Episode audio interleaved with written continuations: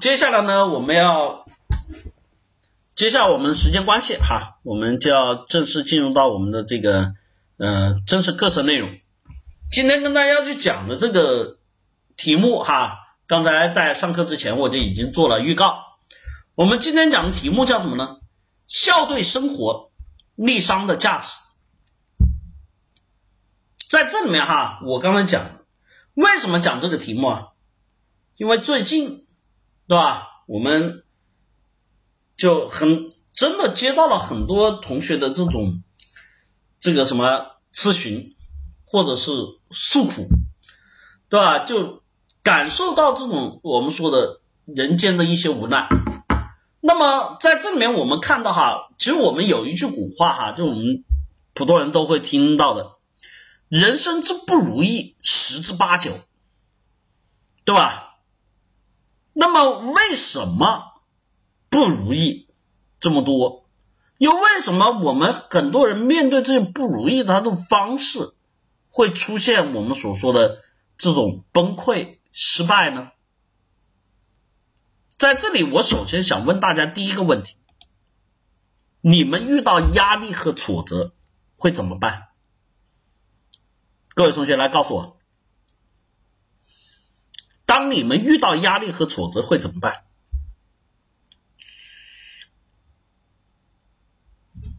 告诉我，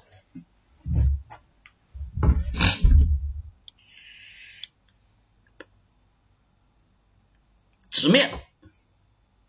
云南同学，什么叫直面？你遇过最大的压力和挫折是什么？林楠同学，其他同学，你们告诉我，你们遇到压力和挫折会怎么办？啊，这个同学下意识反应是慌和无助，还有吗？啊，你看林楠同学遇到的压力和挫折是大学课程，嗯，全是自学，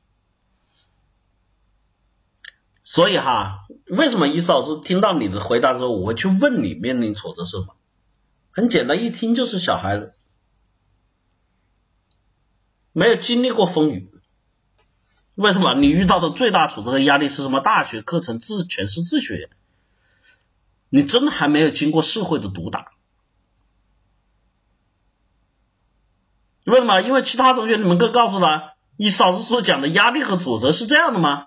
啊，大学课程很难，这次考试我考砸了，有没有？是不是我们面临的压力和挫折是这样的？啊？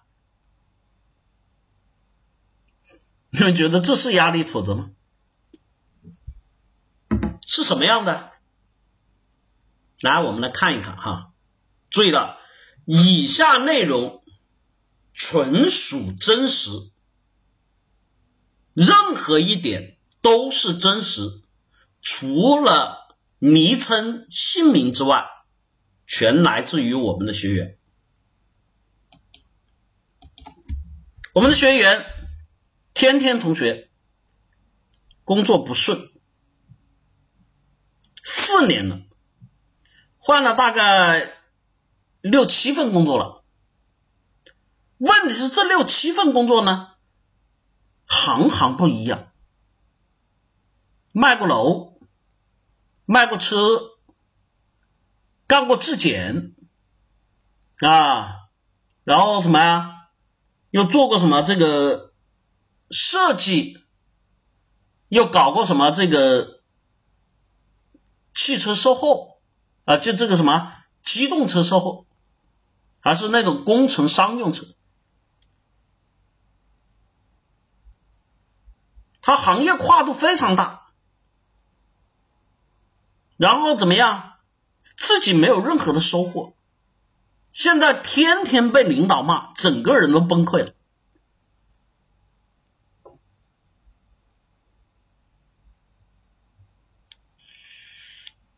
各位同学，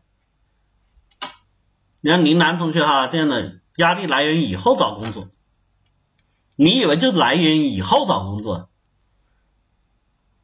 这个同学呢，跟你一样，刚来伊思老师这里的时候，对吧？首先欢迎你，林楠同学哈，跟你一样，刚来伊思老师这里状态就跟你差不多，还在读书，没找工作，四年多过去了，曾经的意气风发，曾经的这个觉得自己会出人头地，变成了什么？他问伊思老师最大的问题，伊思老师，我可以躺平吗？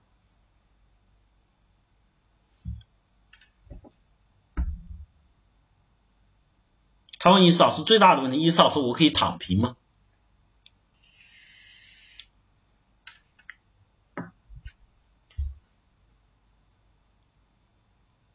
伊思老师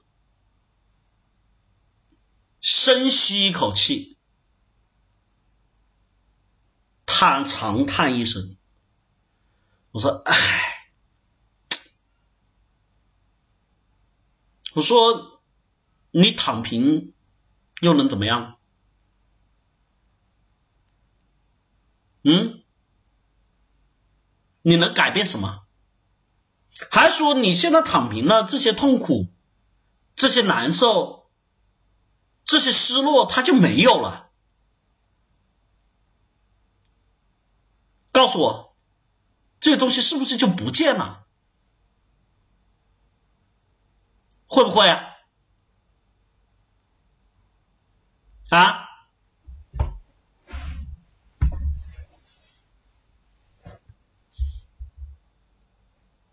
啊，有人说不是不主动面对，是真的太难了，太难了，真的太难了。当我们面对这些问题的时候，我们感觉到巨大的焦虑，感觉到一筹莫展的境地。我是谁？我在哪？我要干什么？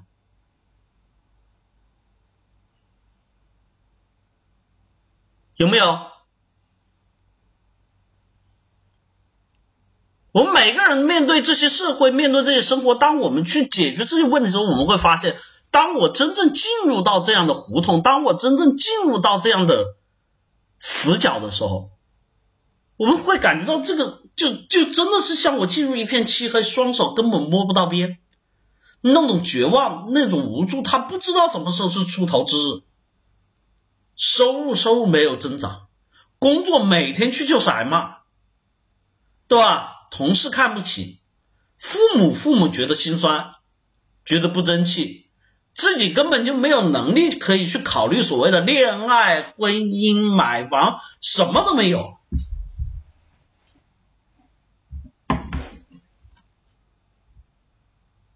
他每天都不想起来。他一睁开眼，睁开眼的那一刹那，心就是乱的是不是很多同学能够感受到那种无奈？林楠同学说他后悔吗？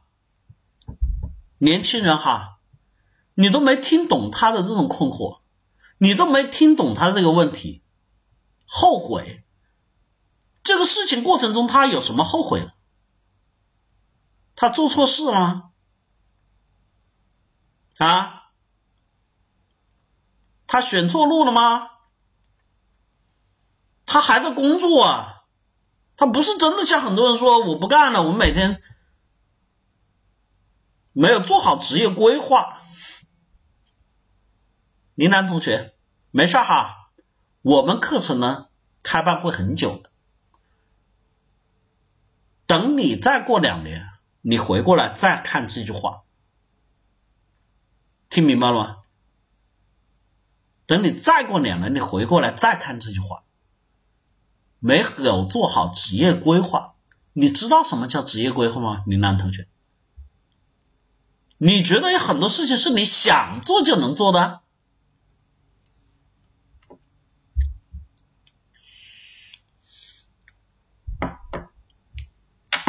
这我们所看到的哈，这个同学的无奈和极端的痛苦。然后我们再来看第二个，小林，由于疫情，他之前的留学计划一直处于未知状态。为什么是未知状态呢？他要去的这个学校，这个国家现在疫情很严重哈。然后呢，学校也没有说取消这个，对吧？这个留学的 offer 啊，也没有取消这个我们说的这种，只是跟他们发的通知呢，大部分通过邮件发送，就是上一些什么这些所谓的网课之类的。他已经完成了这个出学留学前的所有的准备啊，正好是赶在疫情之前，他完成了，因为在年底之前嘛，因为中国人过年嘛。但外国人没有，对吧？一般的年头他就完成了这个什么签证啊、加一啊什么这些所有东西都准备好。突然一下子这个东西就造成了影响，而且呢，在二零年本来下半年有可能恢复的时候，疫情在他们那边又复燃，所以呢，当时家里面就考虑一下，说要不要再缓一缓。结果一缓呢，缓到二一年，他们学校又做出了调整，所以在这里面呢，他整个人都。完全懵了，又不知道该不该取消，因为为此呢已经准备了那么长时间，花了那么多时间，但是问题又不知道未来会怎么样。大家发现没？实际上这一晃就是今年二一年十月底了，等于马上就两年，成天不知道该干什么，整个人郁郁寡欢。有没有？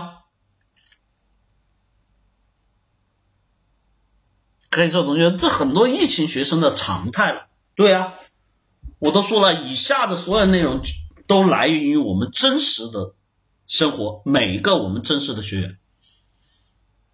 但这个东西对于他来说，你要明白哈，就时间对于年轻人来说真的很宝贵，很宝贵。一晃两年过去，你想想。如果正常来说不出这些问题，可能再过一年多两年，他就可以毕业了，对不对？那现在他一切都处于一个什么未知的状态，整个人都处于完全这种，就你你要知道，一个人都不知道自己每天干什么的时候是什么状态啊，是不是很痛苦啊？停滞，那当然是停滞，但是问题是他很痛苦。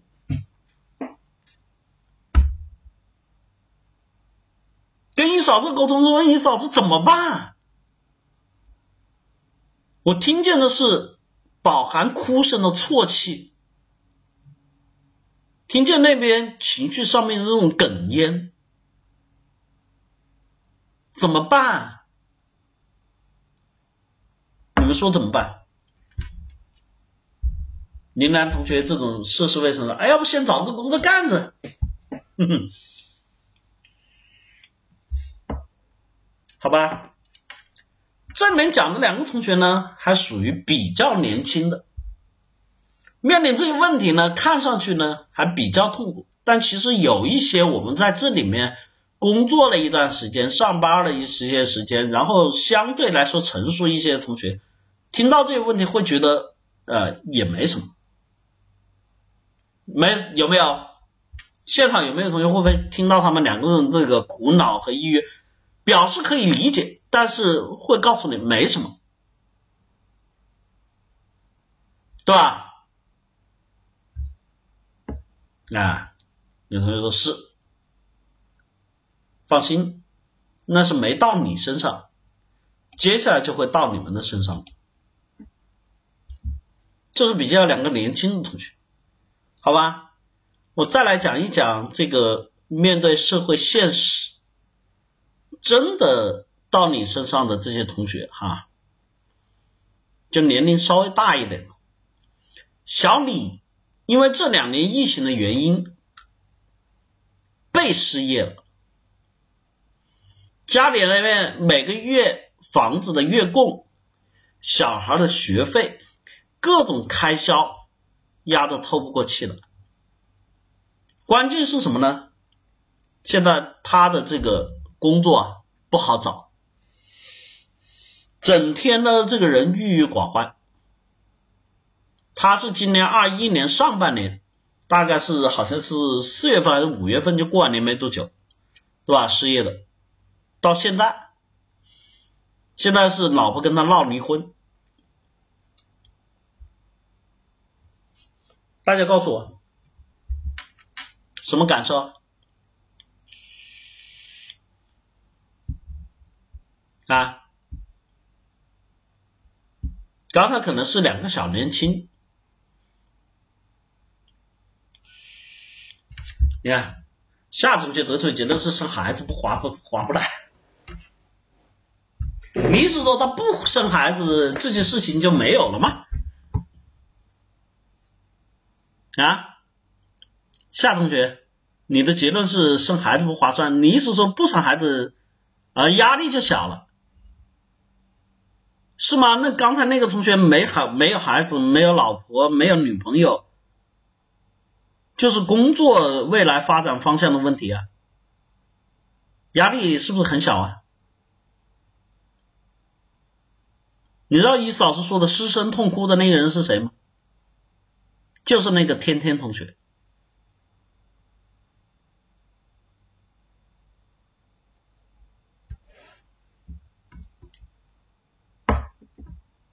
漫不经心，这下可以躺平了，怎么躺啊？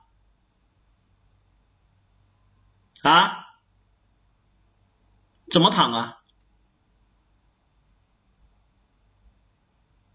孩子那么小，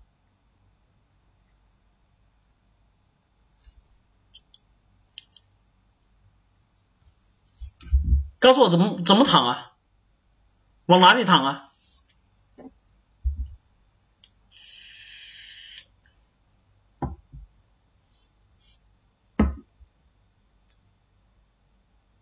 接下来我再讲第四个同学，达哥，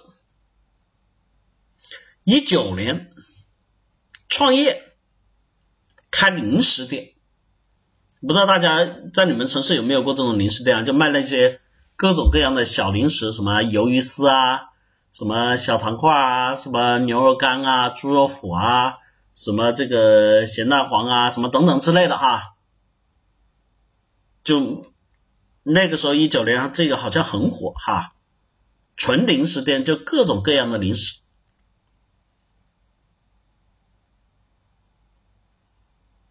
问题是大家注意我说的它的年限吗？一九年，它大概是一九年跟现在差不多，十月份开张的。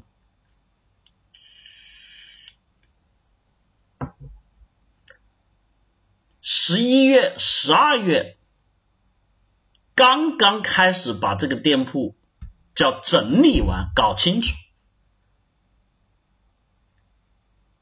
一月就进入了疫情，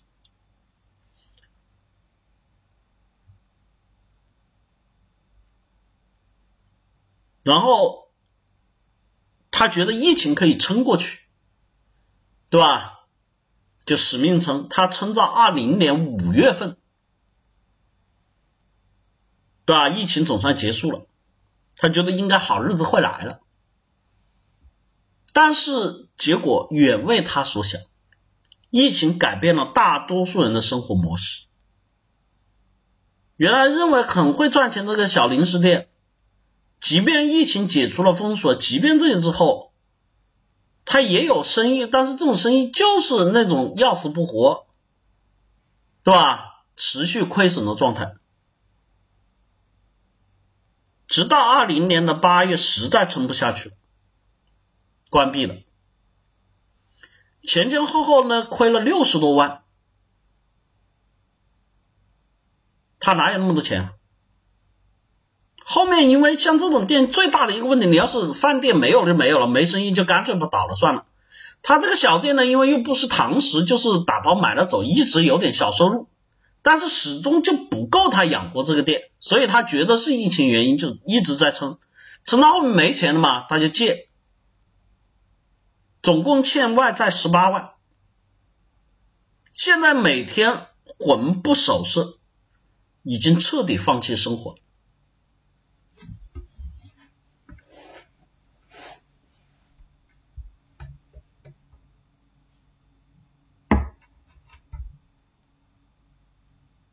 有没有？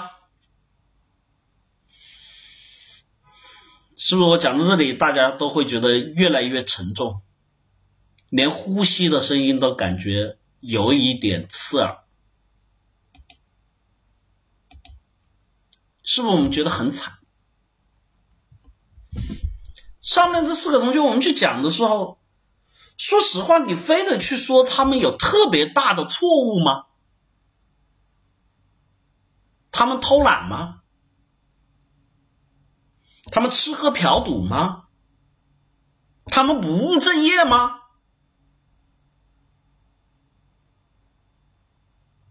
有没有？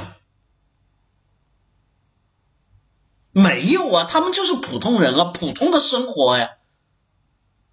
就是为了让自己生活变好一点，他们在努力而已。只是遇到的这些问题，对于他们来说超出了他们的能力。是不是在这个时候，我们觉得生活太他妈糟，太他妈操蛋了？有没有？当你面对这些人的时候，你嫂子就跟你们说，我当时我除了叹气之外，我觉得连呼吸声都刺耳，我不知道怎么安慰他。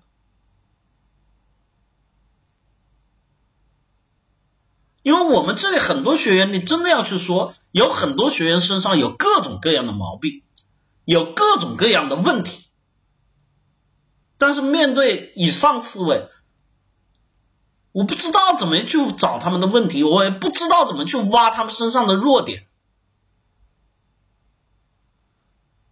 他们无一不是带着哽咽的声音，无一不是带着绝望的这种话语，跟一嫂子在交流。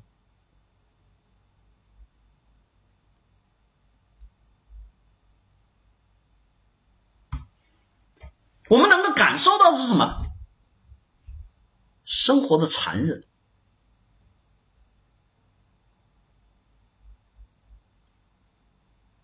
怎么办？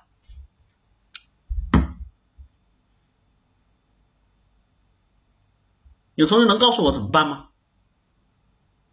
我刚才说了，以上我是有意隐去他们的一些职业信息和内容，避免这个隐私暴露。除了他们的昵称之外，所有的事情大家听完应该很清楚，知道不是我杜撰，这都是非常真实的现实。怎么办？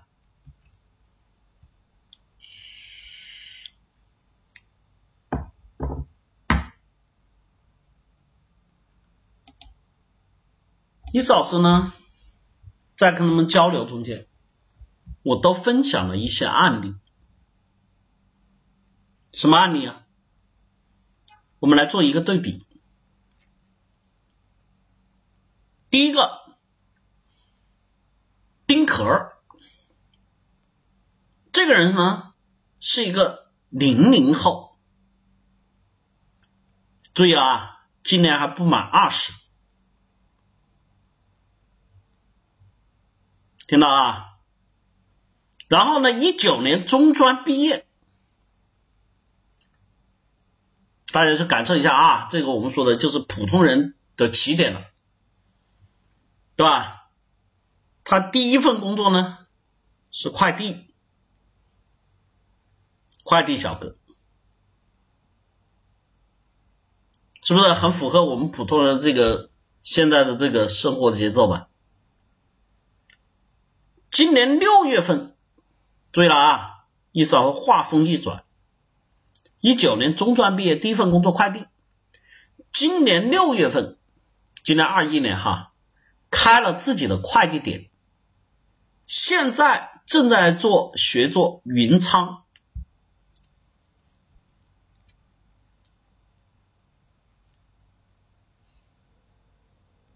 大家听到这个东西，你们的概念和理解是什么？啊，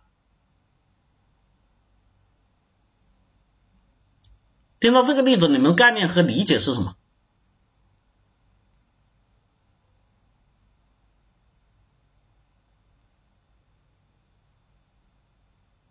你们觉得啊，这家伙运气好，对不对？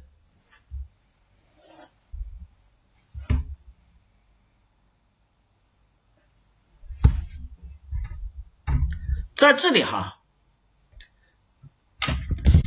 哥们儿我认识他是正好因为我的朋友在要找一个所谓的云仓的供货商，有同学不明白什么是云仓，跟大家讲哈，现在电商的这个流行趋势哈，现在要尽可能的去精简自己的这种人力成本。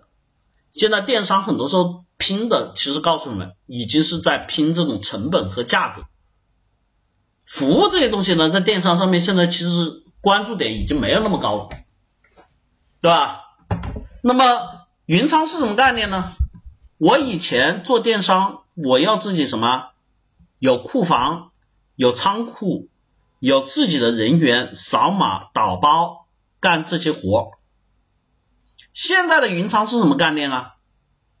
我都可以不要这些，我的货只要是来了，批量来了，然后直接进入到这个所谓的云仓供货商，就像这些快递点他们自己的云仓里面，由他们他们本身就有系统进行分拣、扫描、打包，然后我呢在这边线上只要接到了客户的订单，我就直接把这个订单转给他们。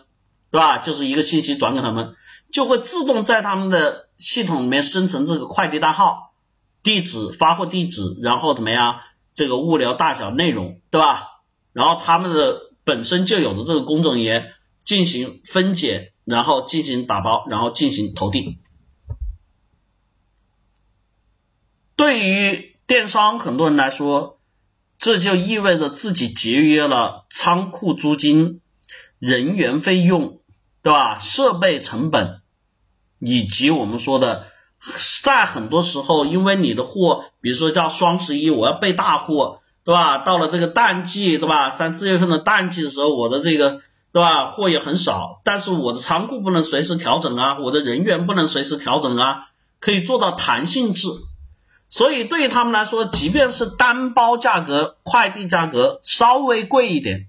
但是也会更加容易去节省成本，这有大家对于电商现在在很多一些小电商啊在做的一个云仓的概念，这云仓大部分都是由这些物流快递的点来做的啊，当然它不是比如说你像这个我们说的这个什么中通啊、圆通啊什么这个。天天啊，对吧？还有现在什么这个顺丰啊，他们做不了这么大公司，但是他们下面都有分属的快递点，这些快递点他们可以去承接这个云仓的这个工作。这个丁壳哈，今年不满二十岁，他已经就干了两年，大家知道干快递，对吧？有的人就一直干快递，他干了不到两年，应该叫两年多一点吧，就开了自己的快递点，这个快递点大概就是签约。他签约的主要是哪里呢？当然，他的这个资质能力也不够。说句实话，大家不要觉得年轻人很厉害，一下子就能登天。他原来第一份干的是顺丰，然后他这次签了，他做的是什么呢？大家应该知道，有一个在国内现在发展很快的叫极兔，明白吗？你看，这是年轻人的标准哈，大家听到了。一九年到现在，他家庭什么？父母就是农民，山区农民啊，上面还有一个姐姐，下面还有一个妹妹啊，他是家里唯一公子，但是呢，他是现在家里面的主要主要劳动力，主要帮家里面挣钱，因为父母农民现在基本没什么收入。各位同学听完之后的概念是什么？其实你跟我们前面的那个天天那个同学来进行一下对比，天天那个同学他实际上他父母是公务员，你们知道？从他的平台出身来说，他也是正规大学毕业，对吧？从起点、从平台、从各方面来对比，丁壳同学跟天天同学比，一定不是一个概念。那么这说明一个什么问题啊？这两个人的区别到底在哪里？你们告诉我。嗯，这两个人区别在哪里？是不是你们觉得就是丁壳运气好一点？是吗？啊啊，林楠同学路不同啊，你看他得出结论路不同，什么路不同啊？嗯，你们觉得丁壳干的这些事情是运气可以带来的吗？啊，哦，选择的路不同，丁可选了快递，所以他有发展啊，然后天天同学选的那些行业都不能发展。首先，我们自己应该很清楚知道，这里面的因素一定是个人因素，没有什么运气因素，没有什么外界因素的影响。对吧？丁格选的行业不是什么一个我们说的很高大上、很朝阳行业，但是最重要的地方你们忽略一点，你们都看到什么快递啊，现在有发的，但是你知不知道跟他同期的很多人，他开了快递点之后，把他原来那些小哥、那些兄弟都招过去他那里了，那说明一个什么问题啊？别人没干成，他为什么能干成呢？你们觉得呢？一嫂子很欣赏这个年轻人。那天我因为我朋友找云昌，我们见了面，我就一看这小伙子这么年轻，坐在这里跟我们聊这些，我说你多大呀？他跟一嫂说今年还不满二十。然后旁边那个老板就说：“哎，这个年轻人很了不起哦。”你嫂子我一跳，我一听我就。一个机灵，我真的很有兴趣。我那天对吧？其他人聊，后来聊聊完了之后，我拉着他又聊了差不多一个多小时。我很关心他这里面自己怎么做上来的，经历了些什么，然后怎么去完成这里面挑战以及他思维的这个过程。我发现这个年轻人最大的特点，你们知道是什么？你们知道这个年轻人最大的特点是什么？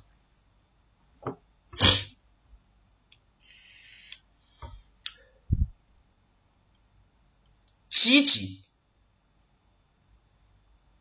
勤奋是必须的。你一个做快递的小哥，你告诉我，你还不勤奋，可以做的比别人好，这是不现实的，大家都很清楚，对不对？这个东西是没有什么技巧，没有什么运气可以让你在这些人里面脱颖而出的。我最大看到的特点就是积极，送快递被投诉、被扣钱、被骂过，有没有啊？他说有，那肯定有常事儿。我说你不生气吗？啊，这有什么好生气的？解决问题呗，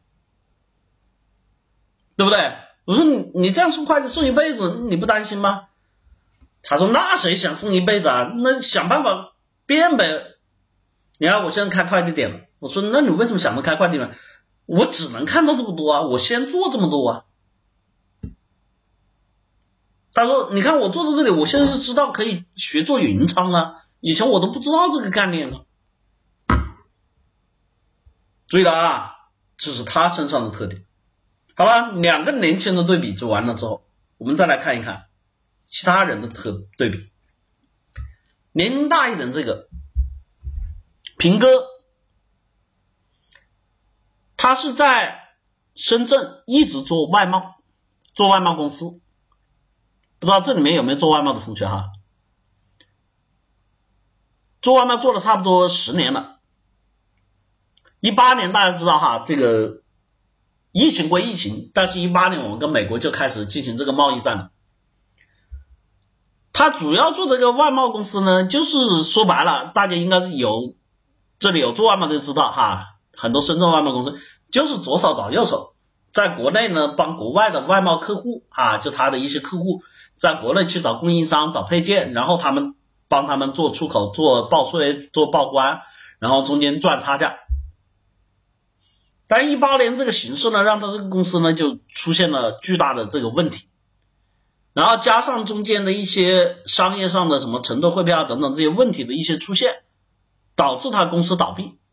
而且这种做外贸公司一旦出了我们说商票的问题，基本上自己是不可能负担得起那么多的，所以后面呢，他一定是有欠债。当时倒闭的时候，整个方案公司所有东西遣散完，那当时公司也不大，就八九个人啊。方案公司把所有东西搞完，欠债五十多万。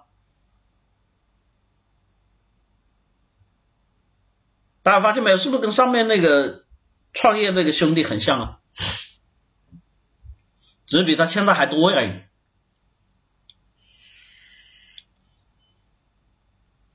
对啊，这是一八年到现在啊，我们二一年，三年时间不到。你知道大家知道他现在情况吗？他欠了那五十多万之后呢，不是像我们有同学说就躺平了。不干了，一样的，上有老下有小，这个年龄躺不平。这个嘛，在这个里面呢，他就潜心找了一个点，哪个点呢？在他原来客户里面他，发现有一个需求要的比较多，他原来做过什么？摩托车配件。这哥们呢，他是做外贸的，他对这东西一窍不通。然后一八年开始，他倒了之后，他发现他得找个事儿给你做啊。他开始潜心研究和开发，转做摩托车配件。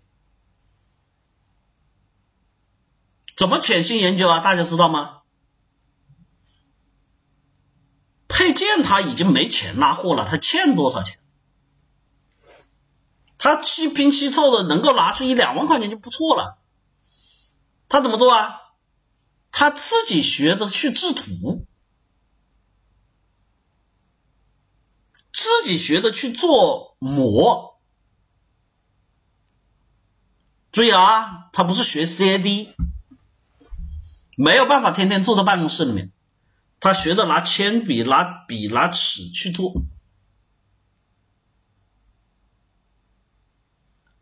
但是呢，肯定像这种方式，他又不是专业的，又不是这种能力，他肯定做不了那种高精端的这种配件，所以他只能做一些所谓的外观件，所谓的装饰件。因为这个东西呢，说白了都是塑料、塑胶，从单纯从这些原材料成本上面来说便宜一点，然后在制作工艺和难度上面不多。最关键是发现了这些东西，你去做的时候呢，就是一个超级低利润的行业，这跟做打火机什么这一样的，是超级低利润。这哥们儿发现他为什么去做啊？他发现这个东西就跟手机壳一样的，你可以有自己的不同，所以他制图之后他就学了去做一些设计，这里加个花，那里加个标，这里加个啥，这里加个镀铬件，那里加个什么东西。然后在他原来的这个外贸客户里面呢，他尝试的去推荐这些内容，他发现居然有人愿意接受，然后就有了第一笔订单。他有了第一笔订单之后呢，他自己没有工厂，没有啥，什么都没有，马上在深圳他就跑去这个人家的外围厂，把自己做出来的东西让人家怎么样？去开模生产，然后利用这种外贸承兑汇票的时间时间差，来做到这种资金的盘活。有了第一笔做成启启动资金之后，第一笔启动资金你们知道挣了多少钱吗？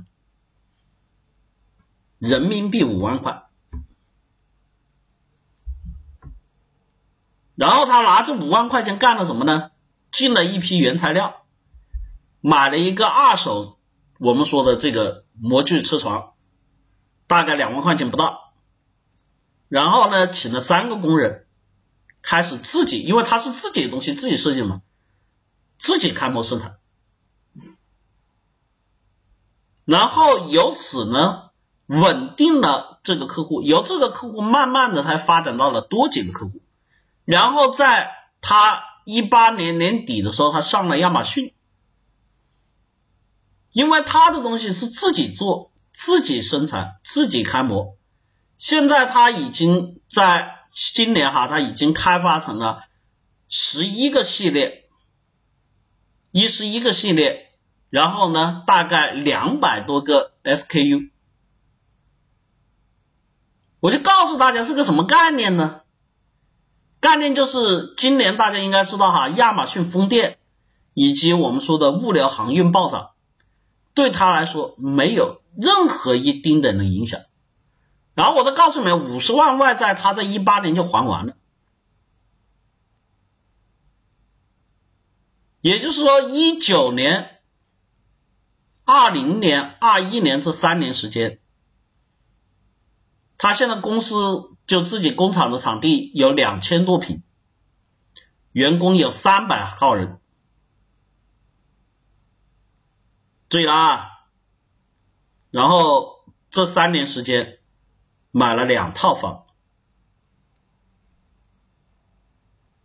大家觉得他的区别跟前面我说的那个创业失败的有什么区别？你们觉得有什么区别？平哥的故事，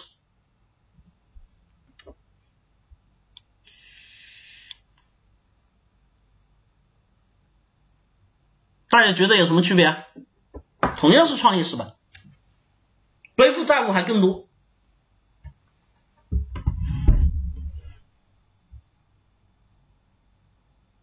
平哥没倒，为什么没倒？核心哈，你们觉得为什么没打？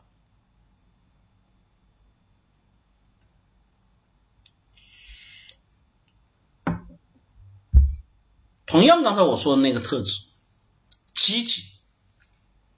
面对自己的失败，面对这些债务，他不是我们说的放弃、呐喊，不是在这里叫嚣，而是怎么样闷下头来，怎么样积极的找渠道，积极的找赛道，然后自己能够怎么样沉下心来去做，去学习，制图不会，没学过，对吧？自己拿铅笔、拿个纸、拿尺，一笔一笔的画，一个一个的描。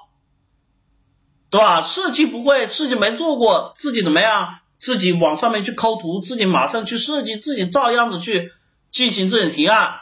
模具不会怎么样？自己用手一个一个去捏。大家不要觉得他也会不会有同学觉得运气好？他的这个创业环境，当时在现在我们看来这几年是整个最差的环境里面。他居然异军突起，我不知道给你们可以带来什么思考哈。第三个人，阿勇，这里面我不知道有多少同学有这种危机感哈。人到中年，对吧？很多在这个我们说的，为什么刚才也说一些考公务员哈？公务员人到中年不会被开除。对吧？现在私企呢，很多一些外面的发现，到了中年，当你能力不够，或是精力不够，总之年轻人跑得越来越快，竞争越来越大啊，价格越来越低的时候，中年人的竞争就下来了。阿勇呢，做的原来是做什么？做的市场营销类的工作，主要是在外面跑客户之类的。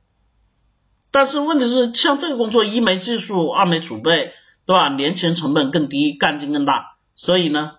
被裁员失业了，失业之后，阿勇同学怎么办？再去找工作啊？大家知道了，这个年龄、这样的经历、这样没有什么技术特长的人，在市场上就业环境好不好？告诉我。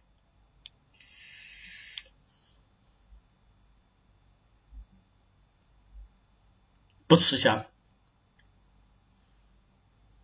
不是吃香不吃香，是有还是没有？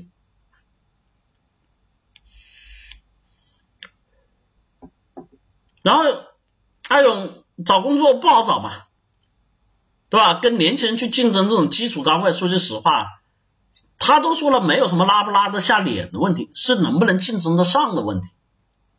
然后怎么样？自己出来。好歹还有点经验吧，他觉得自己也有一点这个社会阅历吧，然后就开始去尝试。他干过电脑设备的买卖啊，因为干电脑设备买卖，然后就接触到了什么矿机，对吧？然后他搞过挖矿设备，大家知道什么矿哈？我们这里讲不能讲那个敏感词哈，对吧？BTC 的矿机不是真正的我们说的那个开矿啊，不是挖煤的那个开矿哈。但是呢，我讲的不是去年哦，这是早几年哦，正是赶上这个 大跌环境的情况下，对吧？所以砸在手里赔钱。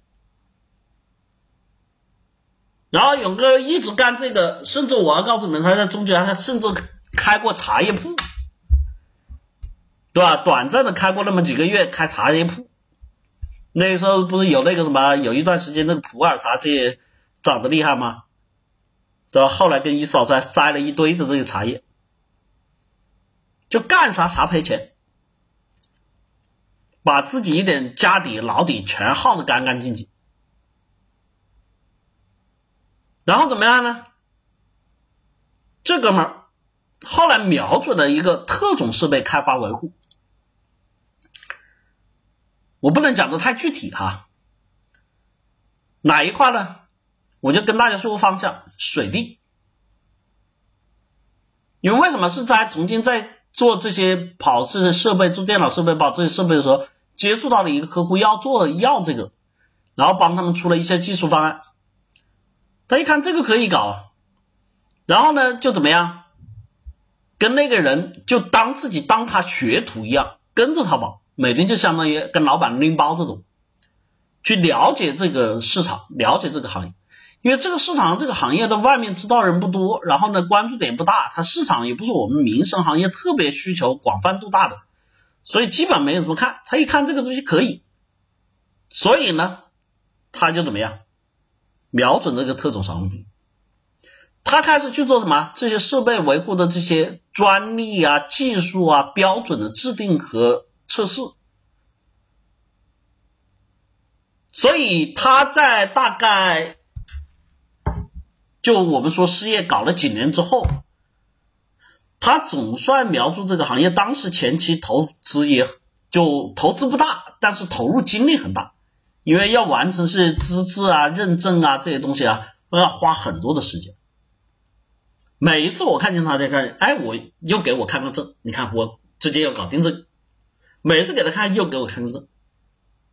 我去了办公室，每次看到就是说这个墙上，他每次去了就是当着我面在墙上挂啊，这个原来这个布局要调一调，这个要排一排。所以啊，这不是什么隐秘行业，谁都可以进入的。只是说，因为它市场没有那么大，所以很多人不关注而已。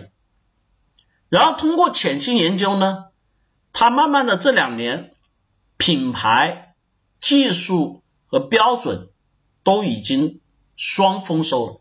什么双丰收呢？但凡是涉及到水利项目的一些过程，都需要跟他来合作。因为为什么这个行业小，别人都基本都不做，很多看不上。但是他自己慢慢去通过这些方式和运营，他已经开始建立了自己的护城河。他的品牌、他的标准、他的设备和这些东西，他实际上告诉我没有什么太大技术含量。但是因为现在这个东西形成这种概念，就用他们家的好，甚至他这里面很多的一些什么交换机啊，什么那些东西，他开始自己贴自己的牌。说句实话，有些人会觉得啊，这个东西他能生存，他不能，但是他可以找人家合作贴牌。他多给点钱而已，有没有？他原来的老板，那个那个老板不是他老板，只原来合作关系，他天天跟他拎包，跟他跑，他去了解这个市场。人家那个老板也不也不愿意做这一块，只是当时有这么个项目而已。因为那老板觉得这个市场太小，他就觉得不小，潜心做。现在呢，几乎每周回来一次，能够一个月跟我见一面就不错了。然后经常飞什么呢？哎，我经常发现了飞的这些地方都是属于这个水资源丰富的地方，飞什么重庆啊、武汉啊，对吧？这个贵州啊，什么广西啊，然后包括广东、湖南这些地方，每天都在外面跑。然后呢，公司现在也差不多也一百多号人。那么这里面我们看到的这几个例子哈，意思老师刚才所说，我说这都是绝对真实、完全实际的例子，大家感受到这中间的差别没有？嗯？为什么？区别在哪里？什么原因？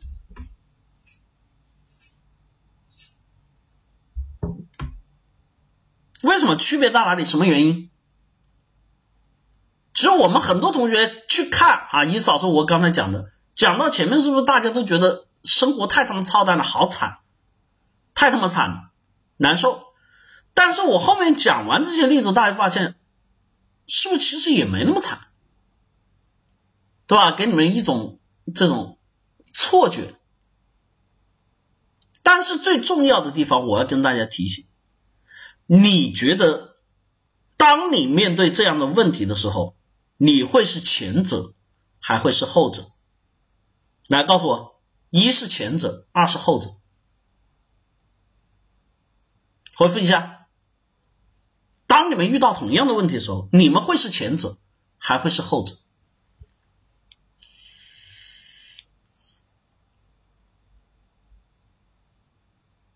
告诉我。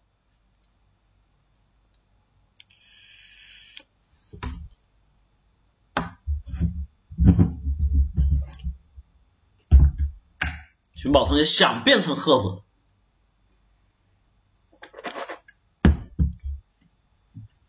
废话，谁不想？在这里面呢，我们去讲啊，这些都是真实的生活例子，我们能看见人跟人之间有巨大的区别和不同。在这里面，我们不要去讲什么运气、什么概念这些东西。说句实话。没有意义，真的不可能帮我们，那只是我们的借口和理由。那么，真正我们去看到这中间的区别和状况的时候，我们可以去理解、思考的是什么？伊思老师，我跟大家去讲一个很重要的，之前伊思老师讲过的，但是没有这么强调跟大家去讲，就我们讲的逆商。我们刚才不是说吗？人生不如意十之八九，包括我刚才。说林楠同学说你年轻不懂事儿，回头你到社会上会被摩擦，对吧？这不是意思老师看不起你，不是我嘲笑你，不是我故意去诅咒你，而这是一个现实血淋淋、赤裸裸存在的状况。人生不十不如意十之八九，你们会遇到的。刚才我说这些问题。不可能，你们不会遇到。我们作为普通人，生活的烦恼、工作的选择，对吧？业绩的成长、未来的发展、失业的困惑，这些问题都会在你面前出现的。关键是我们要看到，为什么有的人可以走出来，为什么有的人会在这里面沉沦下去？这就我们所说的逆商。面对逆境的脱困能力，是我们要求能够构建理性条理的思维。相对于我们说的成功和失败之间的区别，除开我们所讲的能力之外，更重要的是心态，能够逆流而上的抗压和挑战力。这就我们所讲的逆商。我们有没有这种逆流而上的能力？逆商对我们来说最核心的点是什么？是我们面对事情的时候状态是不一样的。当你面对事情的时候，逆商首先做的事情是什么？刚才我们发现没有，两个走出来的大叔他们怎么走的？梳理条理，建立逻辑，思考步骤和流程。他们痛苦吗？他们不难受吗？一个公司倒闭。一个被裁员失业，你告诉我。但是你们发现没有？他们面对这些时候，他们在干什么？他们在哭，跟前面的那些同学一样，在哭，在闹，在抱怨人生的不公平，有用吗？你们告诉我，没有用。他们很理智的开始去建立这些所谓的条理、逻辑、思考步骤和流程，在他们的价值体系里面，他们很清楚的知道，哭叫没有用，这个社会没有人能帮你。这个时候你到了这个年纪，父母都帮不上，任何事情都需要通过什么实践，通过执行，才能让自己怎么样有真正的收获。他们自身的感受上面不再仅限于满足获取，他们更关注的是什么？实现和突破。他们会去研究，会去研究模具，他们会去研究，会去研究这些标准，他们会去做这些相应的细部的事情。我去画个图纸，我去做一些，他不知道这个东西能不能成。我们听到的时候感觉很开心，感觉哦，总算找到了方向。但你想想，在他做的时候，他知道能成吗？他知道未来会可以逆袭吗？不知道呀。对不对？他们并不清楚自己这样干有什么用，但是他知道，我总比自己在那里不干要好。我跟他们都交流过，我问他们你们当时怎么想，他们没什么好想，干就是了。我说难道没有其他的？那想没有用啊，你想有什么用呢？人家直接问我你想有什么用呢？想想那么多干嘛呢？先干嘛？你干的事情一不掏二不抢，又不是干犯罪，又不是干坏事，你在干活呀。你干活这个东西说到底，最多我卖的不好，但是我相信，只要我这个东西能卖，我在中间我可以改变它的方式，我可以调整它的状态，我总是有办法让它卖的吧。至少我不说发达，但是我总少可以让我吃口饭吧。人家回答很朴素啊，很真实啊。对不对？他想那么多，他也难过，他也难受，他怎么会不难受？他情绪上面很清楚知道，悲观并不能够帮助自己脱困，只有什么行动，行动也不知道会不会好，但是我先干着，如果这个不好，我就调整，对吧？这个颜色不对，我调颜色；这个形状不对，我调形状；这个配色不好，我调配色。而这个尺寸有问题，调尺寸；这个质感不行，我调质感，调材料。只要我去调，我相信它总是能够怎么样有改变的。我越调我越好，我越做越好，它总是有人要的嘛。毕竟这个东西它存在嘛。我不敢说我大富大贵，但是我至少我卖的我能养活自己吃点饭，应该没问题吧？对不对？所以在这里面，我们看到利商的心理构成，往往都是什么目标、价值、心态、思维，而不是我们说的情绪感受，对不对？逆商的核心是什么？破除人的悲观、低价值情绪，而去构建我们说的强的行为能力的过程，最终通过我们的执行来获取。局面和事情的感官，从而建立生物奖励机制，让自己变得越来越自信，让自己在解决问题、处理问题上面越来越积极。这是我们说逆商的构成。逆商的产生，实际上我们看整个流程。当我们遇到问题的时候，很多同学什么失落、麻烦、头大，怎么办？对不对？情绪而来。像我刚才说的丁壳这种年轻人出来之后，迷茫，不知道自己干什么。做的最基础工作，朝不保夕，对吧？风吹雨打，收入也低，然后他会怎么样？他会说啊，我没有出息了，我没有发展了，我没有未来了，我就躺平了吗？他们做的第二步是什么？别慌，想一想现在该如何入手，从哪个地方做，从哪个地方去处理？跑快递的丁壳。建立了自己的什么地图？很多快递员都没有的，他自己去拿着一张地图，在上面画画路程、画流程、画线、画距离、画这边的用户区、用户数，建立自己的客户标准。他为什么敢去开这个快递点？因为他心里有杆秤，他知道现在这里有多少用户，有多少人，有多少干快递的，然后他的收入基础和这些流程线路应该如何去完成。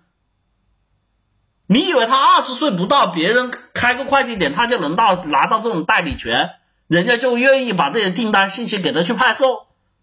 你吹吧，是因为他拿出来这些东西告诉人家，我可以完成什么，我一单多少票，我可以做到什么效率、什么水平，然后怎么样？然后他们会根据现有的条件、信息汇总去分析。告诉我们他刚才说的平哥和阿勇，他们为什么选择这两个行业？为什么可以切入到这些细分市场？他也不知道，他们是根据自己在日常生活里面去怎么样接触到的。平哥是他在外贸的时候怎么样？有知道这样的订单，客户有需要，而这个东西对他来说，他觉得目前的难难度和门槛，他觉得不太高，对吧？勇哥是发现这个地方他做的这些事情里面，这个市场比较小众，没有太多人关注，大的设备商不愿意来，小的设备商能力不够，他觉得自己可以试一试，然后他们开始做什么？制定阶段性的目标。平哥制定阶段目标是先生产哪一批配件出来，去制模去开图，对吧？勇哥做的目标是什么？我先去完成我哪些知识、哪些技术、哪些标准的这个制定，去达到他们符合要求。他刚开始不是制造技术门槛，他先是达到这些门槛，让自己能够去参与这些项目。然后接下来什么分餐步骤制定流程，看看自己哎，我先做什么，再做什么，我时间怎么安排，我怎么来处理这个过程，让自己完成这种详细的计划和时间进度的管理。之后他们可以获得阶段性的结果。第一批货卖出去了，平哥挣了五万块，勇哥第一个项目完成了，他对这个项目有信心了。这个时候他们觉得哎，我可以继续，我可以提升，我可以发展，从而建立了自我激励体系。所以整个逆商的产生，大家发现没有？实际上是什么？实际上是我们从情绪化、从悲观化，就我刚才说的破除情绪、建立行为标准的过程。困境没有什么好怕的，关键是你怎么做。这句话我相信谁都会讲，但是谁都不理解意思。困境不可怕。关键是你怎么做？注意了，他这句话最核心的点在哪里？在“做”字上面，怎么做才是正确的？做是什么？行为、行动、步骤是详细的过程，对吗？而我们很多人面对困境的时候，我们的状态是什么？逃避面对。就像天天同学问了。你嫂子，我可以躺平吗？我问你，你躺平又怎么样？躺平问题就没有了吗？啊，躺平一这些事情就不会发生了吗？我面对这些困境的时候，我们的状况是什么？情绪使。那天你哭的时候，我可以告诉你，可以哭出来吧，发泄一下。但是哭完了。该怎么办？该去做。我们很多人只会发泄情绪，我不高兴，我难受，一嫂子我怎么办啊？夏同学说了，万万一做了继续失败怎么样？啊？很多人在这里面面对困困境的时候，就喜欢做的事情什么？质疑自己。万一做了继续失败怎么样？那就再继续吗？对不对？因为对于你来说，你能怎么样？你只有一件事情可以停止。你们以为躺平是什么？你只能选择去死，你知道吗？你想让人生停止躺平，只有一件事情，让自己死去。只要你活着，人生就必须继续。那必须继续。那我就只能把它去做好呗。我们有些人在这里面会怎么样？封闭自我，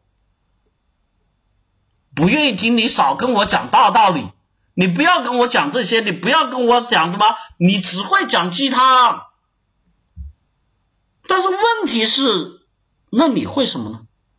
我不听，我不听，我不听王八念经，我不看，我不看，那些都是运气好坏。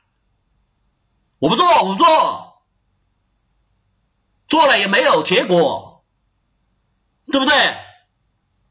所以我们会怎么样？自暴自弃，这些东西对于自己来说没有任何的价值。当我们真正去面对这些过程的时候，我们不停的跟自己找理由，这个是运气好，那个是什么啊？碰巧啊，这个人是什么啊？自己心态积极，讲到最后就说啊，他人不一样，他积极，他努力，我做不到，为什么做不到？我们有时候听到这种话，意思啊，说我就想问那些跟我问的那些同学，你为什么告诉自己做不到啊？你是缺胳膊还是少腿呢？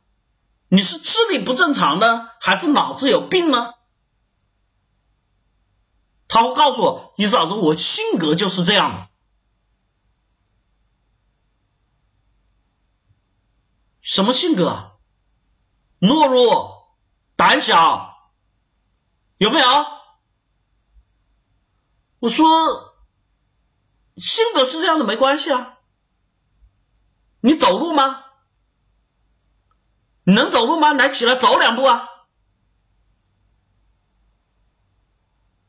有同学会说：“一嫂子，你怎么？你是不是准备卖拐？来，跟我走。来，一二一二，左右左右，对不对？是不是走着走着就瘸了？”啊，不会呀，你能走路啊？为什么能走路？因为很简单啊，迈腿就是了。你不是你不是性格脆弱吗？你不是懦弱吗？那你为什么不想你走着走可能可能会摔倒呢？啊，你有没有想到你摔倒之后可能骨折呢？有没有？那干嘛走啊？很简单的事情，有很多事情，真正的那些能够去让自己突破、有这种逆境的人，能够突破自己、有这种逆商的人，核心点是什么？他们知道那些情绪、那些想法不能够解决问题。那能怎么解决？我先走一步嘛。我走一步，我相信我不会摔倒吧。对不对？我再走第二步，我相信我还可以吧。如果走到第三步有障碍，我试着跨过去啊。如果跨过去，哎，我想想我能不能跨第四步啊？无非就是这样子嘛。而我们有些同学在这里面面对困境，最可怕的地方就是什么？自虐惩罚。大家发现没有？当人到了这个我们说失败和困境的时候，最可怕的一个心态就是会有一种自虐心态。我就喜欢这样子，我不可能成功的，我就是个垃圾，我就是个废物，有没有？有很多同学会就这样子跟自己下定义，会，甚至有的人这种自虐，我都不是说精神上自虐，甚至有的人会在肉体上自虐，会拿头撞墙，会扇自己耳光。我说哥们，你留点力气行吗？干嘛？来走两步，来跟我走两步，左右左右左右，哎，挺好嘛。为什么？走就对了嘛。有什么意义啊？你你要明白，无论是精神还是肉体上面，你干的任何事情，我们做一点点有用的，就像我们说的那个平哥一样，这个模具能不能卖得出去，不知道。对吧？你要是让别人去看，一嫂子我在那里看，啊，你这啥也没有，连张图都不会画，你想把东西卖出去，你不是傻逼吗？对吧？他不知道，他先试一试嘛，拿个笔拿个纸开始描嘛，开始算嘛，然后拿着这个东西开始去做这个什么热熔，开始去套模嘛，自己打一个这个什么的石膏，打个这东西去雕这个模具嘛。做完之后，他发现还可以啊，对吧？抛一抛，抛抛光，磨一磨，拿砂纸打一打，然后做个喷漆喷一下，还可以啊。然后找个设备试一下，还能行啊，可以用啊。然后拍张照片，哎，就形成了一个商品图样啊。他就问他的客户要不要啊？客户说，哎，还可以啊，贵不贵啊？他说不贵，好便宜的，对吧？一块二毛钱一个。人家说可以啊，那试一试呗，搞一批多少？一千个吧。一千个才一千二百个，不不不，一千个不行，一千个那拼哥一想，我操，我一千个我用手动干不了，对吧？我找机器人又不接，订单太小，那跟人家说你要不大一点吧，五千个吧，啊，然后跟人家说我现在设备起开工开店做模具就五千个起，对吧？有没有？所以人家接了五千个呢，也不多，五千个试一试吧。但是跟他讲好，你要有质量问题，我要全退啊。你平哥说那没问题。对不对？为什么？因为这些东西，说句实话，他自己做过，每个尺寸、卡尺、连接什么东西，他都试过，他很清楚。这又不是机械，又不是传动，它只是一个配饰件，能有什么问题？所以他完成了这个什么订单，有了这个订单之后，他怎么样？自己心里有底了，接下来该怎么做了？所以在这里面，大家发现没有？面对挫折，最怕的不是跟自己什么，最怕的不是挫折。最怕的是不断给自己做减法，不做不想，封闭自我，逃避现实，任由我们的情绪和意志的消沉，让自己始终处于下滑的通道，并且不断恶化。最主要是这些东西它会恶化。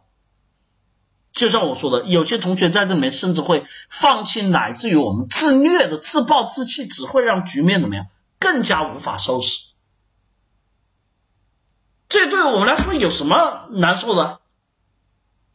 人生对于我们来说最难受不过是活着，但是活着对我们来说，你一定认为就是吃好吃的、穿好穿的，然后我每天过得很开心就是生活吗？我并不这样觉得。为什么？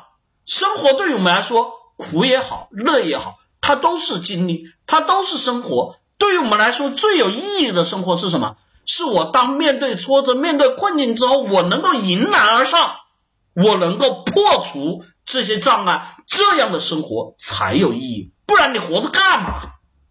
就是为了吃喝拉呀，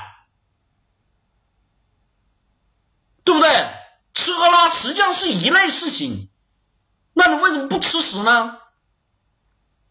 有人说它不好吃，它臭，为什么？因为你要关注，你要享受这个过程，对不对？所以我们一样，每个人生活的过程，你们不要觉得困难和痛苦一定对我们人生来说就没有价值。对我们的人生来说，这本身就是我们人生活的价值。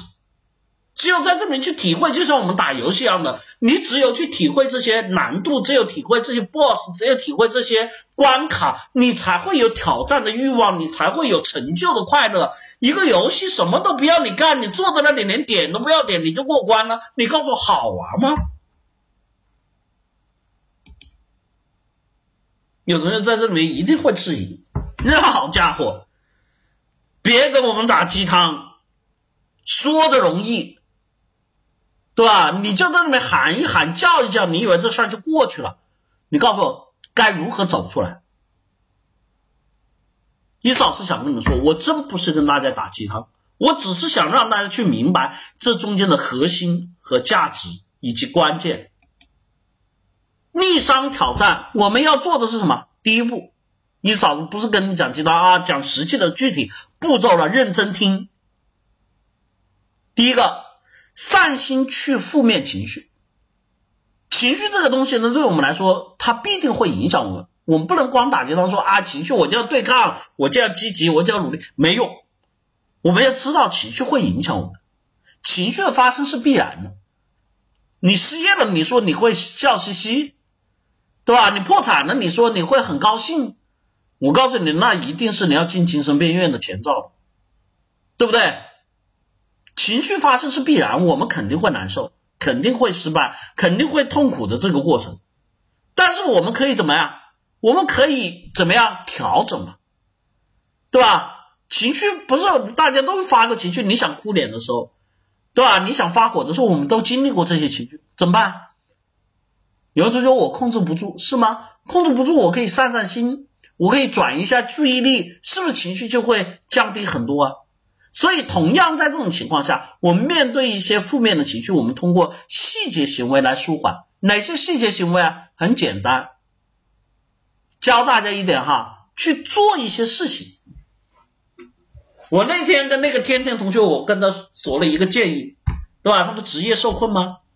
他不是工作发展不顺利吗？他不是现在特别没信心吗？不是各种各样问题吗？你知道伊老师给他什么建建议吗？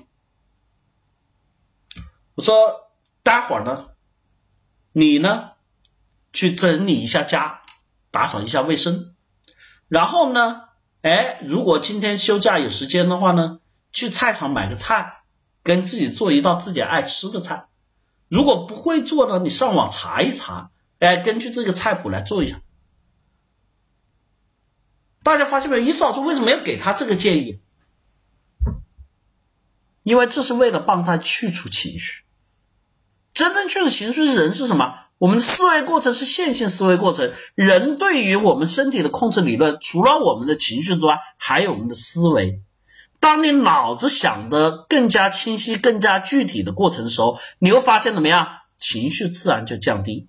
而脑子要想，我们去想，很多人一想就是啊，怎么创业，怎么伟大事业，不用动脑呢？脑子对于好与坏这个事情啊，没有判断的。脑子对于这个事情只有一个判断，用不用脑细胞，对不对？所以你看，整理家务、做个菜，跟你开拓一个公司啊，建立一个雄图霸业，在你脑子里面来说，它都是一个什么生物信号，都是一个思维过程。所以它能够帮助你怎么样降低情绪？所以在这里面哈，当你们要去善心降低情绪的时候，从最细节的地方开始做，因为什么？简单，但是呢，能够调动思维。第二个，交流沟通启发思维。一个人记住了，人啊，越一个人待越容易出问题，对不对？一个人在情绪下的思维是困顿。更何况你这个时候处在情绪下面，你告诉我你那个思维能开阔起来吗？所以在这种情况下呢，借助他人思维和他人的视角，帮你去打开思路，哎，跟人去交流，跟人去沟通，跟人去聊。有人会说啊，很丢脸，不好，我不想啊，对吧？没关系，对吧？你又不是跟人家去比拼啊，谁成功谁不成功，对吧？我们说交流。你不一定非得去找这个让你觉得啊，我跟人在一起很难堪。你可以招不知情者嘛，对不对？好久不见的同学，许久未谋面的这个朋友，对吧？以前这个打桌球的那帮同学啊，还有一群那个打麻将的室友，还有打这个什么羽毛球的球友，都可以嘛，没关系。我要的你们不是说一定要你去找那些知道你失败、知道你过得不好去自取其辱，倒没有。我们不打鸡汤，我说跟人交流，我可以选择那些，甚至我们实在不行，我们可以去参加一些社会活动，对吧？去认识一些新的朋友，有没有？所以这就我们说的哈，交流沟通，通过人际交流去启发我们的什么思维和打开思路。第三个我们要做的是什么？全面深入的做信息收集和整理。有了前面两步，当我们情绪相对于趋于平缓和舒缓的时候。我们要做的第三个事情是什么？我们要去做事情了嘛？要去做细节了嘛？要去做执行了嘛？对不对？但是怎么做？不知道。从哪里开始？不知道。具体有什么要求？不知道。有什么目标？不知道。对不对？那你们说，那你这老家伙什么都不知道，怎么搞？为什么我不知道？不但我不知道，你也不知道，谁也不知道。怎么知道呢？很简单，我们要知道就怎么样？要有信息啊，对不对？要有理论啊，要有案例啊，要有别人的这些数据啊。我们需要什么？大量的信息。所以在这个时候，我们要深入的做信息的收集和整理，因为人的行为过程和思维思路的建立，都是由于这些信息点。就像我刚才说平哥和勇哥和那个什么这个丁格一样的，他们为什么选择这一行？为什么这个东西能成功啊？是运气好吗？是因为他们现有手头的信息能够去支撑他这样的行为。是不是他们做的东西就是一定好？当然还有其他的可能性，但是在他现有的信息体系里面，他能够得出的最优解，对不对？第四个，我们要去调整自己的什么目标体系的细化。很多同学实际上我都不说目标体系细化，很多同学都没有目标体系的。要干什么？我要成为有钱人，对不对？这就很多人的目标，这是目标吗？这是欲望。我们真正要做的目标是什么？是那些可以实现、可以达成、具体而量化的目标。所以在这里面，我们要去让自己执行，是要自己动起来，让自己去做。你如果没有目标，你告诉我你做什么？所以在这里面，我们要去建立这种目标体系，而目标不是只喊个口号，我要成为有钱人，而是我说你要成为有钱可以，但是我今天第一步先赚他十块钱行不行？对吧？实践需要是目标过程的细化、细部化和细节化。我先挣十块钱行不行？哎，可以啊。那你看，你挣到十块钱之后怎么样？喜悦、开心。那我就想，我能不能挣二十？二十之后能不能三十？三十之后五十？五十一百？一百到两百？有没有？你发现？哎，这个时候你你以为我们说的成为有钱人才有希望嘛？不然你光在那里想有没有嘛？对啊，这就动起来了。然后第五个我们要做的叫阶段性的执行出色。有了这样的过程之后，我们是不是说干就干，说动就动啊？那肯定啊！我说不是，干和动之前，为了避免我们的失败，为了避免我们失误，为了避免我们这些问题，我们要有更多的思考。思考什么？思考不是乱想，不是意淫，而是有什么具体的什么计划。有具体的效率，有具体的安排，有具体的步骤，对不对？有了这些东西，你才知道我从哪里做，从哪里开始做什么，一做什么，二做什么，七点做什么，八点做什么，十点做什么，对不对？这就变得行为具体，很行为行为过程很具体。最后小目标达成，刺激和提升。人最高兴的来源什么？来源于我设定的目标达成。其实这个目标无关乎于大小，就像刚才伊思老师说的，我要当有钱人，你觉得这是你的目标吗？不是。我说，那我们先挣十块钱，大家想象一下，你现在挣了十块钱，你开不开心啊？说，我你嫂子，我就是哪怕虚拟一下，大家都觉得啊，好开心啊，对不对？因为十块达成了，这就是人的心理建设，对不对？所以在这里面，我们的情绪就能得到提升。我们的执行力就会得到加强，我们下一阶段的欲望就会得到什么发展？所以很多时候我们讲逆商，其实今天一嫂子再跟大家强调，讲逆商讲的是什么？更多强调的是执行，是破除情绪的能力。情绪要破它，就靠什么？就靠行动。而我们大多数人的行为心理都是依赖于我的情绪感受而发生。我高兴，我觉得，我喜欢，我难过，我痛苦，所以你们会这样干，对不对？我们并未建立现实的执行达成的能力，所以我们更容易被情绪绑架，以及被不利的因素所困扰。想要改变，我们就得从自己的思维和执行开始，才能让自己建立这种执行能力，才能让自己这种实践思维的过程得到提升，才能让自己什么理性而客观的去解决问题。一样的问题，对吧？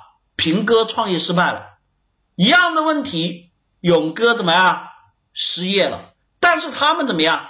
能够让自己建立更为逻辑条理清晰的过程，让自己更为趋于理性，而不是沉迷于我们的痛苦难受的过程，而逐渐改变提升。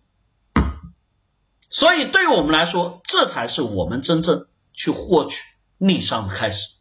想让自己获得这些能力的同学，欢迎去报名易思老师的立体思维法，让自己学会。建立目标体系，形成步骤管理，完成自己的计划，制定相应的时间管理过程，让自己能够形成这种思维的逻辑性、条理性，让自己去构建真正的执行能力。欢迎报名啊！报名热线二三五七五二幺五三四和三三九三零幺四二五五两个 QQ 号，也欢迎大家关注我们的微信，我们的个人微信号 i 杠下划线 think 二零一四 think 英文单词思考的意思 t h i n k i 杠下划线 t h i n k 二零一四我们的个人微信号跟大家互动答疑解惑，我们的微信公众号请直接搜索凡事都有解五个中文字一键关注，事是事情的事，什么事情都有解决途径，凡事都有。五个中文字一键关注，也欢迎大家关注我们的新浪微博，凡事都有解课程组哈。我们的公开课录音、干货文章分享、竞选内容问答都会在我们微信公众号、新浪微博上一一呈现。更多的欢迎大家加入我们分销推广 QQ 群三幺九七二五四九九三幺九七二五四九九，帮助我们推广课程，让更多的生意，也让自己在这里学习、成长和提升。当然，我们是光说不练，也会给到大家丰厚的现金回报哈。除了我们的立体思维法之外，我们同样还有我们其他的课程可以去帮助大家构建我们不一样的能力。像我们的结构化社交，教会了礼仪教养、沟通、情商、为人处事，帮助你去提高情商，帮助你去提升你的沟通表达能力，让你有更好的人际交往的水平。这是我们结构化社交所带来的。还有我们的你对面的年轻人特别需要的刚需课程，我们的恋爱心态。由猫爵士主讲的恋爱心态，教你如何谈恋爱，突破心魔，获取异性青睐，让自己获取谈恋爱的新能力，让自己面对异性不再害羞，不再胆怯，敢于突破自己，建立自信的方式。还有我们系职场系列课程。教你如何应对工作，提升工作能力和人际关系，让你真正去掌握职场的技巧，让你真正去找到职场的这种能力化的标准，让自己真正去建立这种跟人相处的能力、价值和方式。这是我们说的职场系列课程所带来的。对于想要创业的同学，我们同样的推出了我们创业课哈，我们的入道创业基本法，教你创业最基本的方式和技能。帮助你知道创业到底要做什么，以及避免踩坑和失败，以及我们的网络基点哈，互联网课程哈，网络基点，互联网应用与发展，教你了解互联网底层原理，掌握使用互联网的技能，打造热点和爆款，获取未来发展的核心方式。这些课程对于很多同学来说，我想说极其有价值，能够去解决你们眼前当下所面临的一些问题。希望每一个同学面对我们的困惑，面对我们挑战，面对我们的压力的时候。不再是痛苦、害怕、逃避，更应该的是挑战它、迎接它。而最重要的是，我们在行为、思维和能力上面的蜕变。所以，想要改变自己的同学，欢迎去报名我们的课程。我们的报名热线：二三五七五二幺五三四和三三九三零幺四二五五两个 QQ 号。也欢迎大家关注我们的微信，我们的个人微信号 i 杠下划线 think 二零一四 think 英文单词思考的意思 t h i n k i 杠下划线 t h i n k 二零一四我们的个人微信号跟大家互动答疑解惑，我们的微信公众号请直接搜索凡事都解五个中文字就能一键关注，事是事情的事，什么事情都有解决途径，凡事都解五个中文字一键关注。我想跟各位同学说，人生之不如意十之八九，但是。人生的成长和方向可以决定的事情都是你自己。希望每一个同学都能够拥有幸福而快乐的人生，但是这个希望不是祝福，而是祝愿。祝愿你能够脚踏实地，祝愿你能够推动执行，祝愿你能够裂变成蝶。这里是凡事都解，今天的课程就到这里。我是一思，祝大家晚安，拜拜。